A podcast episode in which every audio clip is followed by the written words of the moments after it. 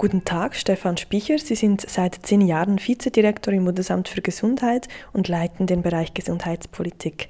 Sie kümmern sich da unter anderem um die Strategie und um die Plattform Palliative Care. Was bedeutet für Sie das NFP 67? Das NFP 67 ist von hervorragender Bedeutung für das Bundesamt für Gesundheit. Und zwar haben wir damit äh, viele Forschungsergebnisse bekommen, die wir unmittelbar verwenden können in unseren Strategien, sei es im Bereich Palliativcare, aber auch darüber hinaus. Können Sie da ein Beispiel nennen? Was heißt, Sie können konkret Ergebnisse einbauen in Ihre Arbeit? Beispielsweise gibt es ein Projekt aus dem NFP 67, das sich um die gesundheitliche Vorausplanung Advanced Care Planning kümmert. Ein ganz wichtiges äh, Projekt und das haben wir aufgenommen, das Instrument weiterentwickelt und im Bereich der Koordination der Versorgung von, von älteren, gebrechlichen Menschen, die ins Spital gehen, äh, umgesetzt. Das NFP 67 wurde vom BAG initiiert. Können Sie erklären, wie es dazu kam und was die Erwartungen waren, ein solches Projekt einzuleiten? Der Ursprung geht ganz klar auf Bundesrat Guspin äh, zurück. Und zwar war er persönlich beunruhigt durch die Anzahl Suizide, die zugenommen haben, die begleitet stattfinden über Dignitas Exit. Und er wollte einfach mehr wissen, was sind die Hintergründe, muss man da reagieren oder nicht, was ist die Situation. Wir haben dann rasch festgestellt, dass es relativ wenig Information gibt, viele Datenlücken. Und das war dann eigentlich ein klares Signal dazu zu sagen, hier braucht es auf breiter Basis Forschung damit wir Ergebnisse haben in der Politik, aber auch, dass sich eine Forschungscommunity bilden kann, die dann sukzessive dieses Thema weiter pflegt. Und welche Erwartungen hatten Sie an das NFP 67? Wir hatten hohe Erwartungen an das NFP und zwar in allen äh, Richtungen, was die Daten äh, betrifft, dass man zusätzliche Informationen hat, dass man Datenlücken schließt, dass sich eben eine Forschungsgemeinschaft herausbildet, die auch lebhaft ist, die sich gegenseitig befruchtet und natürlich auch, dass wir sehr direkt Empfehlungen bekommen, um gewisse Dinge politisch zu ändern. Wurden diese Erwartungen auch erfüllt? Die Erwartungen des NFBs äh, wurden voll und ganz erfüllt. Es ist natürlich immer so, dass nicht jedes Projekt dann äh, unmittelbar genutzt werden kann, aber das wäre auch eine zu hohe Erwartung. Ich glaube, das NFB 67 ist ein sehr gutes Programm und war für uns sehr hilfreich. Gibt es denn auch schon ganz konkrete Maßnahmen, die Sie initiiert haben oder Programme, die Sie jetzt neu starten werden? Es ist so, dass wir 2010 eine Strategie gestartet haben, Palliativ Care. Die hat bis 2015 gedauert und die hatte verschiedene Felder, die, ich würde sagen, deckungsgleich sind mit den Anliegen des NFP 67. Während dieser Phase sind eigentlich laufend Ergebnisse eingeflossen. Das hat im Bereich Finanzierung, Angebote, aber auch Sensibilisierung der Bevölkerung, Selbstbestimmungsfragen etc. damit zu tun. Dann haben wir eine andere Strategie, die nennt sich Prävention von Suiziden und auch dort natürlich sehr essentiell, dass wir dort Ergebnisse haben aus dem NFP, gerade was das begleitete Sterben anbetrifft, dass wir auch dort äh, die Ergebnisse einfließen lassen können. Also es ist eigentlich ein kontinuierlicher Prozess und ich glaube, wir haben versucht, aus jedem Forschungsprojekt das herauszunehmen, was uns gerade unmittelbar hilft. Welche Ergebnisse aus dem NFP 67 waren für Sie besonders überraschend? Bei den Überraschungen gibt es äh, drei Elemente, die ich gerne nennen möchte. Das erste ähm, geht um die Kosten. Man hatte vorher immer das Bild, dass äh, mit dem zunehmenden Alter auf den Sterbeprozess hin generell die Kosten steigen, zunehmen und sehr hoch werden. Und die Studien haben gezeigt, dass das Bild differenziert werden muss, dass es ganz im Gegenteil sogar der Normalfall ist, dass die Kosten nur leicht ansteigen und eher in einer kleinen Gruppe sehr stark zunehmen. Ähm, das Zweite ist natürlich, und das sehen wir hier an dieser Stelle, haben wir natürlich in anderen Bereichen auch der Gesundheitspolitik, dass wir eine große regionale Variation haben. Es ist also nicht einheitlich, sage ich jetzt einmal, wie man stirbt in der Schweiz und versorgt wird, sondern es unterscheidet sich stark. Die Angebote natürlich zum einen, aber auch die Art und Weise, auch in ethischer Hinsicht, wie man mit dem Sterbeprozess umgeht. Und das hat uns doch auch etwas erstaunt, weil man das sich automatisch etwas homogener vorgestellt hätte hätte. Und der dritte Punkt, und das waren verschiedene Projekte, die das dann gezeigt haben, ist der Faktor, dass der Selbstbestimmung im Sterbeprozess zu wenig Nachhaltung äh, verschafft worden ist bisher, dass man gezeigt hat, dass es dort Lücken gibt, die Wünsche der Sterbenden zu wenig berücksichtigt werden und daher glaube ich auch, dass wir dort einen klaren Hinweis bekommen haben, auch politisch aktiv zu werden. Hat das NFP 67 denn bereits politische Wirkung gezeigt? Ich glaube, ich kann die Frage klar mit Ja beantworten. Es, und zwar auf mehreren Ebenen. Im Parlament beispielsweise wurde eine Mo äh, Motion eingereicht von der SGK, also von der Ständerätlichen Kommission äh, zur Gesundheit.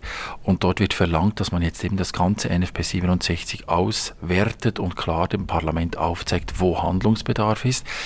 Aber wir haben natürlich nicht abgewartet, sondern wir haben schon frühzeitig auch laufend Inputs aufgenommen und in, in unsere Arbeiten einfließen lassen. Es wird auch gefordert, dass der Bundesrat einen Bericht verfasst, in Zusammenarbeit mit den Kantonen sowie mit betroffenen Organisationen und Fachpersonen. Ähm, darin sollen Empfehlungen erarbeitet werden, um die Betreuung und Behandlung von Menschen am Lebensende zu verbessern. Welche Rolle kann das NFP 67 hier einnehmen? Also das NFP 67 ist für diesen Bericht natürlich die Basis. Hier muss man sich auf das vorhandene Material stützen. Man kann das auch gut. Es ist breit abgestützt. Und jetzt geht es darum, eben diese Ergebnisse aufzunehmen, alle Akteure vor ihre Verantwortung zu stellen, sie damit zu konfrontieren und auch an ihre Verantwortung zu erinnern. Ich mache ein Beispiel. Äh, die Kantone sind verantwortlich in der Gesundheitspolitik für die Versorgung. Es ist an ihnen, sollten gewisse Angebote für die Sterbenden fehlen, mobile Dienste beispielsweise, solche mobile Dienste bereitzustellen. Da sehen wir aufgrund des NFP 67, dass es Lücken hat. Also müssen wir jetzt dort nachstoßen und auch die Kantone an ihre Verantwortung erinnern. In diesem Bericht wird auch gefordert, dass die Palliativcare in allen Regionen in der Schweiz langfristig und nachhaltig verankert wird, um diese, eben diese Situation am Lebensende zu verbessern? Sind das realistische Forderungen, ähm, die aus dem NFP 67 äh, herauskommen? Wie würden Sie das einschätzen? Diese Frage zielt natürlich etwas auch auf die Rollenteilung ab zwischen Forschung und Politik. Und ich finde es absolut richtig, dass die Forschung anmahnt, was aus ihrer Sicht äh, richtig ist, was die wissenschaftlichen Ergebnisse gezeigt haben. Und es ist ja nur schwer verständlich, wenn in der Schweiz eine riesige Heterogenität besteht zwischen den einzelnen Regionen.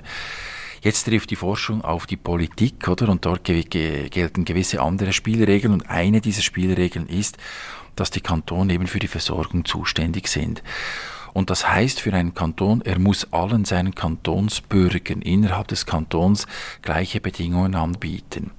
Aber zwischen den Kantonen können große Differenzen bestehen, weil man davon ausgeht, dass die Bürger allenfalls, wenn es ihnen nicht äh, gefallen würde, zügeln können. Das heißt, dass jetzt dort natürlich zu berücksichtigen ist in der Umsetzung, dass wir selbstverständlich alle Kantone auf äh, Verbesserungsmöglichkeiten hinweisen, auch Plattformen haben, wo sie lernen können, sich austauschen können. Ähm, aber wir haben auch zu akzeptieren, wenn einzelne Kantone sich anders entscheiden das föderalistische Prinzip in der Schweiz, ähm, das hat auch das NFP 67 gezeigt, dass äh, da sehr große Unterschiede bestehen von Kanton zu Kanton, von Region zu Region, was der Sterbewunsch angeht, aber auch was die Rahmenbedingungen angehen. Sind Sie da auch mit Herausforderungen konfrontiert? Die Schweiz äh, ist von unten aufgebaut. Also 1848, äh, erlauben Sie mir kurz diesen historischen Hinweis, haben sich Kantone zur Schweiz mehr oder weniger freiwillig zusammengeschlossen.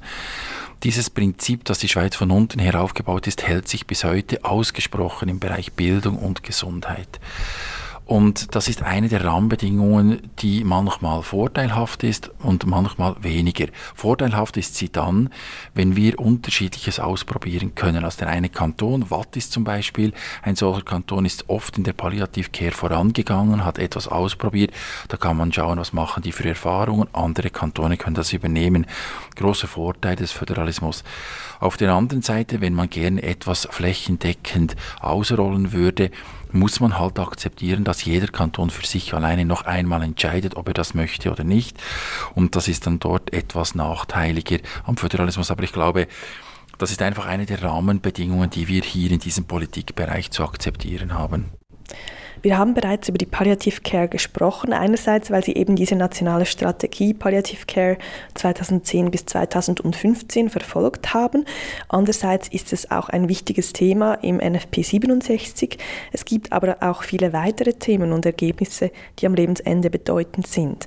Zum Beispiel haben wir im Interview mit Frau Streckeisen darüber gesprochen, dass die alternative Religiosität am Lebensende an Bedeutung zugenommen hat. Wie setzt die Gesundheitspolitik Prioritäten? Also was ist am Lebensende wichtig? Äh, eine ganz wichtige Frage. Und ich glaube, es gibt gewisse Dinge, wo sich die Politik etwas zurückhalten muss. Also ich glaube, es wäre falsch, wenn wir das Bild hätten, dass die Politik äh, bis in die letzten Minuten eines Lebens hinein äh, festlegen sollte, wie das genau abzulaufen hat. Der Sterbeprozess ist ein hochindividueller Prozess, auch wenn man ihn natürlich beschreiben und Gemeinsamkeiten herausarbeiten kann. Und deshalb glaube ich, ist das absolut oberste und maßgebende sind die Bedürfnisse und Wünsche des Sterbenden selbst. Und ich glaube, das ist die entscheidende Voraussetzung, dass wir sie kennen, berücksichtigen können und dass die Ressourcen so zur Verfügung stehen, dass sie eben auch gelebt werden können. Das mag eben mit Spiritualität und Religiosität zu tun haben und dass dort eben auch diese Möglichkeiten bestehen, wenn das jetzt ein besonderes Thema ist im Sterbeprozess, dass das, sollte es in einem Heim sein, in einem Spital sein, also dort, wo auch Politik Einfluss nimmt, dass das dort zur Verfügung steht.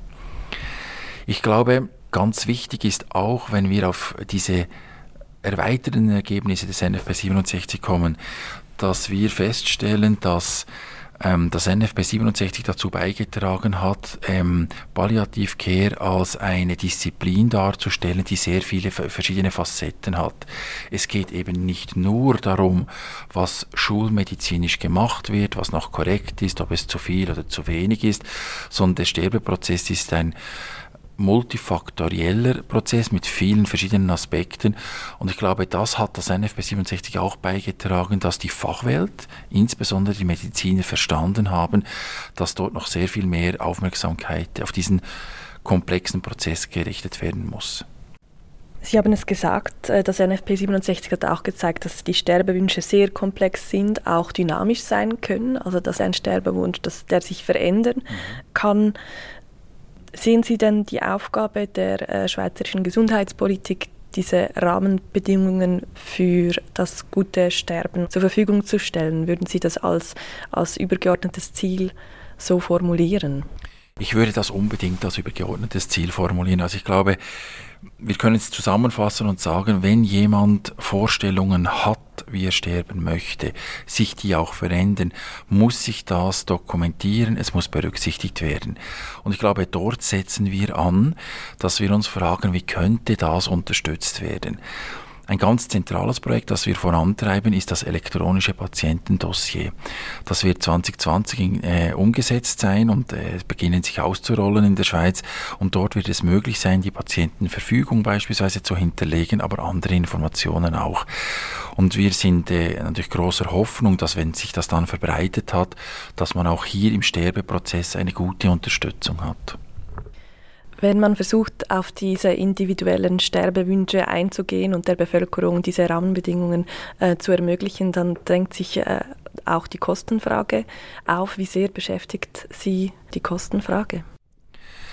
Die Kostenfrage beschäftigt das Gesundheitswesen ganz zentral, ist eine der Schlüsselfragen, aber nicht die einzige. Es gibt andere Fragen, ich nenne sie nur kurz.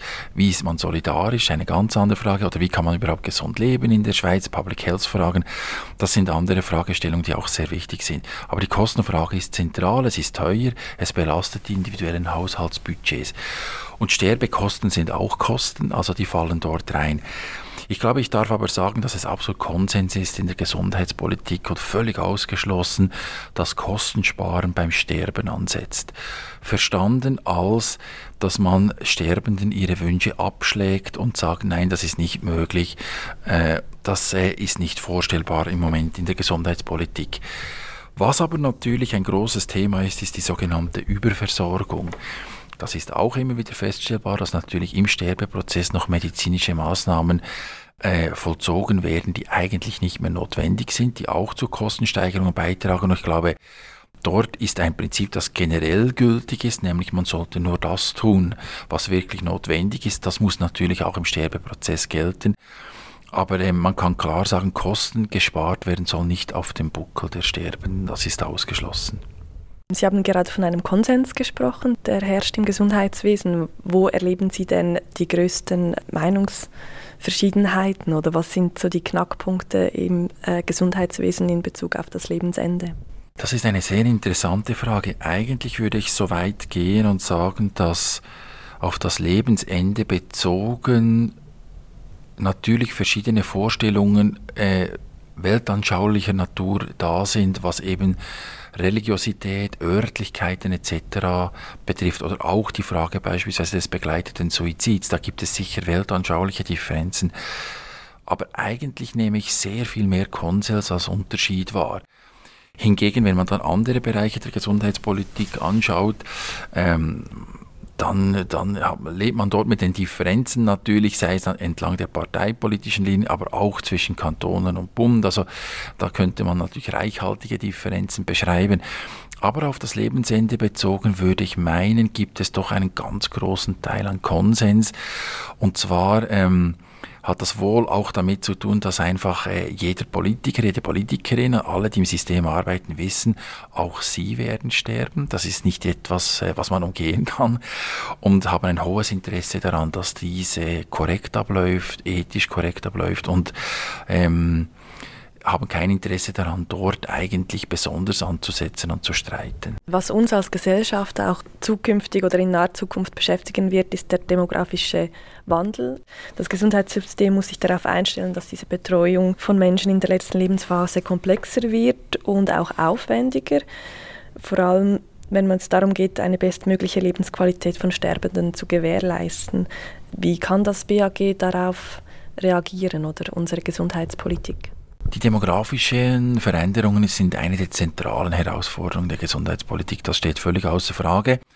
Ähm, es gibt verschiedene Aspekte der demografischen Änderungen, die zu betrachten sind, aber zweifelsohne kann man sagen, es gibt anzahlmäßig einfach mehr ältere Menschen, also mehr auch Fälle, die schon multimorbid sind und dort ähm, Betreuungsleistungen natürlich brauchen, aber auch mehr Menschen, die sterben werden pro Jahr. Also wird man sich mit dem auseinandersetzen müssen und das wird mehr Leistungen brauchen, in jeder Hinsicht mehr Pflegeleistungen selbstverständlich, aber auch mehr Unterstützung in Sterbeprozessen. Was wir versuchen von Seiten äh, der Gesundheitspolitik des Bundes ist eigentlich zum einen eine Präventionspolitik. Das heißt, wir versuchen Menschen in die Lage zu versetzen, dass sie möglichst lange gesund bleiben können und auch die Pflegebedürftigkeit herausgeschoben werden kann und die Anzahl Jahre, die man vielleicht eben in einer Institution äh, verbringt, dass die möglichst gering bleibt. Jetzt beim Sterben wissen wir, da kann man keine Prävention machen, das Sterben wird kommen und dort wird sich die Gesundheitspolitik äh, ganz sicher so entscheiden, dass man sagt, diese Ressourcen müssen bereitgestellt werden, damit man eben in der Schweiz gut sterben kann. Das ist im Moment außer Frage. Ich möchte nochmal auf die Ergebnisse vom NFP 67 äh, zu sprechen kommen. Welches gibt es da Ergebnisse, die Ihnen besonders am Herzen liegen, wo wir jetzt noch nicht darüber gesprochen haben oder vielleicht auch schon darüber gesprochen haben, welche Einzug in die Politik finden sollten? Ähm, es ist etwas schwierig, äh, jetzt eine ganze Aufzählung zu machen, natürlich über all die Ergebnisse, weil es gab wirklich viele in verschiedenen Projekten, aber ich glaube, das Thema Selbstbestimmung und ihre Umsetzung, das ist sicher etwas, alle die Projekte, die sich dort damit beschäftigt haben. Dann sicher auch die wenigen Projekte, die sich um diese begleitenden Suizidfragen gekümmert haben, die ja auch in der Forschungsphase umstritten gewesen sind. Die haben uns natürlich sehr interessiert.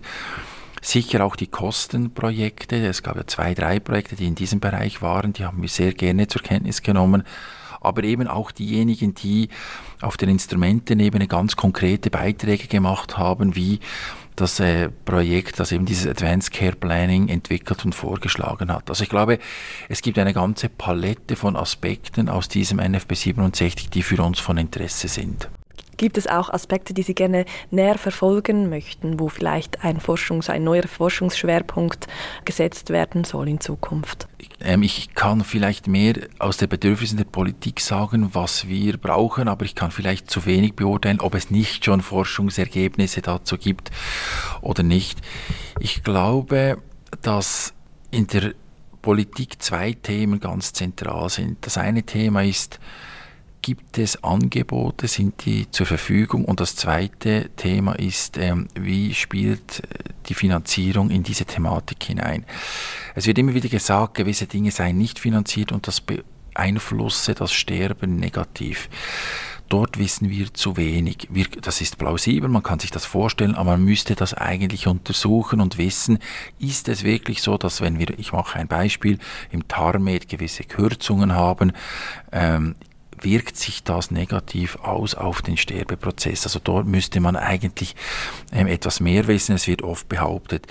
Bei den Angeboten ist es auch so, wir stellen eben äh, interkantonale Unterschiede fest. Ähm, wir haben gewisse Kantone, die schlechtere Angebote haben aber wir wissen nicht so genau, ist die Bevölkerung in diesen Kantonen auch deutlich weniger zufrieden mit dem Sterbeprozess. Das wäre eigentlich auch interessant. Wir vermuten das natürlich, ähm, aber das müsste man eigentlich auch mehr noch untersuchen, um wirklich klar aufzeigen zu können, was eigentlich das optimale Angebot ist. Jetzt das NFP 67, das wird demnächst seinen Abschluss finden in, mit einem Buch, das nochmal diese Ergebnisse zusammenfasst.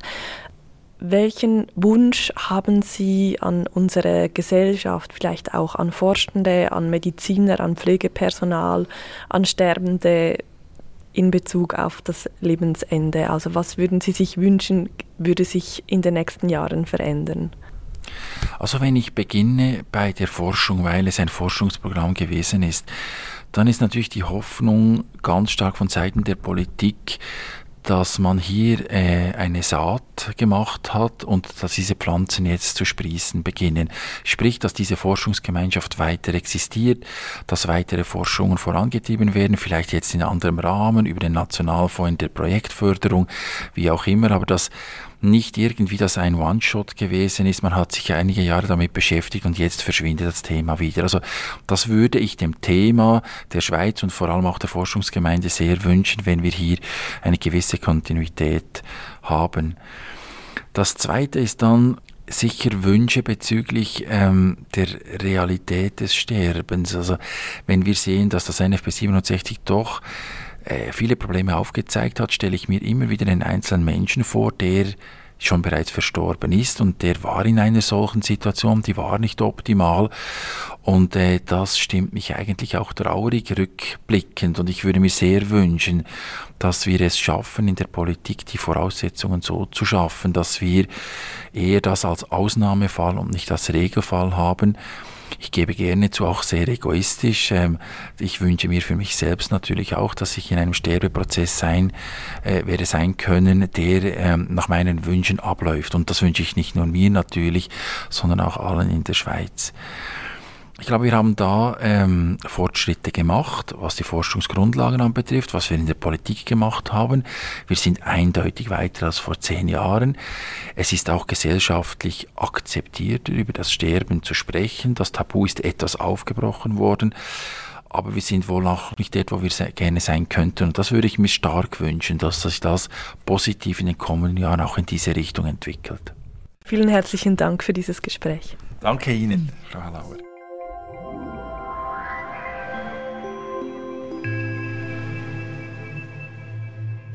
Dieses Gespräch fand im Rahmen des nationalen Forschungsprogramms NFP 67 Lebensende des Schweizerischen Nationalfonds statt. Das Interview mit Stefan Spicher, Vizedirektor des Bundesamtes für Gesundheit und Leiter des Bereichs Gesundheitspolitik, führte Daniela Hallauer. Es wurde im Januar 2019 aufgezeichnet.